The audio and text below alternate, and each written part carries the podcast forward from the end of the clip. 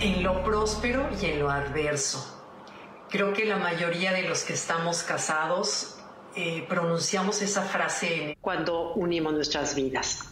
En lo próspero y en lo adverso, creo que si fuéramos conscientes en esas edades de jóvenes, fuéramos conscientes del compromiso que eso significa, porque en lo próspero qué fácil, es muy fácil, cualquier pareja se puede amar, pero en lo adverso, en lo adverso es en donde realmente si se pasa, salimos fortalecidos. Les voy a platicar de una boda, la más bonita que he ido, y no se me ha olvidado y fue ya hace unos años.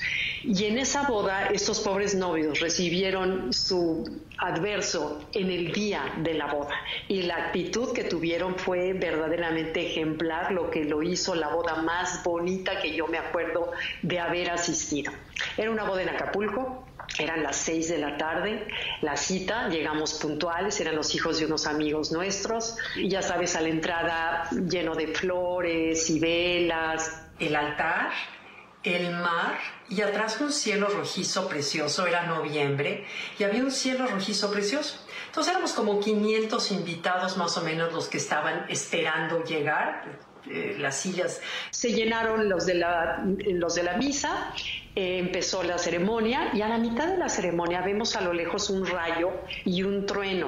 Dijimos, qué raro, bueno, pero está muy lejos. Aquí arriba nosotros tenemos un cielo azul divino. En el momento en que acabó la ceremonia y nos dirigíamos todos los invitados a la zona de las mesas iluminadas con orquídeas, velas, bueno, que parecía... Cuento de hadas. En ese momento, pero sin aviso alguno, el cielo empezó a caerse, pero a caerse te estoy diciendo chubasco, o sea, de jalón, así de pronto, sin aviso. Y fue muy curioso, interesante ver las reacciones de todo mundo en ese momento.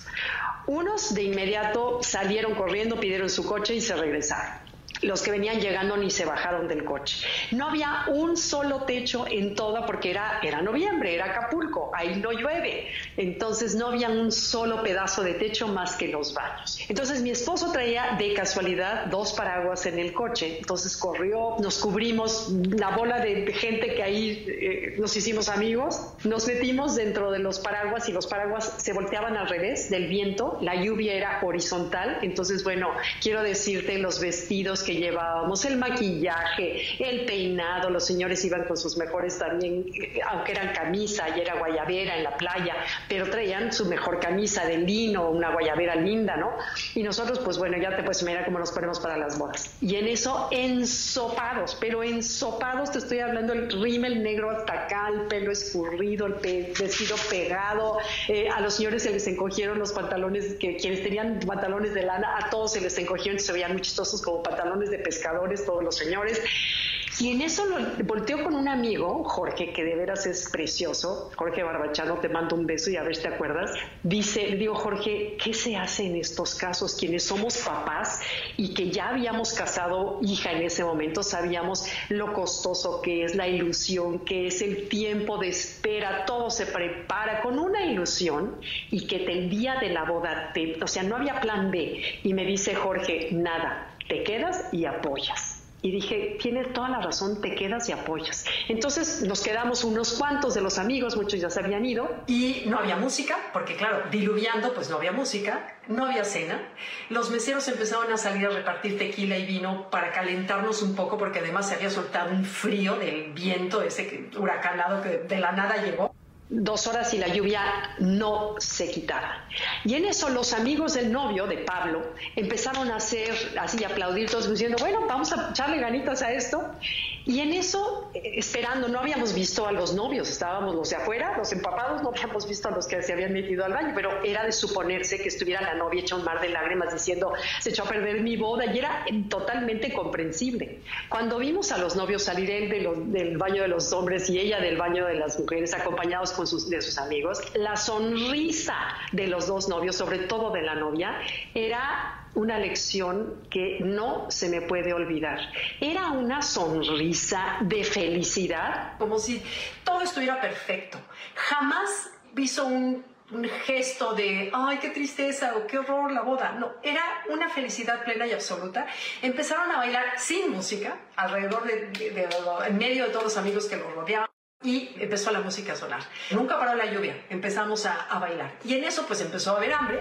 Entonces los meseros sacaron las, las soperas. Entonces era voltear tu plato de sopa para que te sirviera el mesero y parados nos comíamos muertos de hambre la sopa calientita.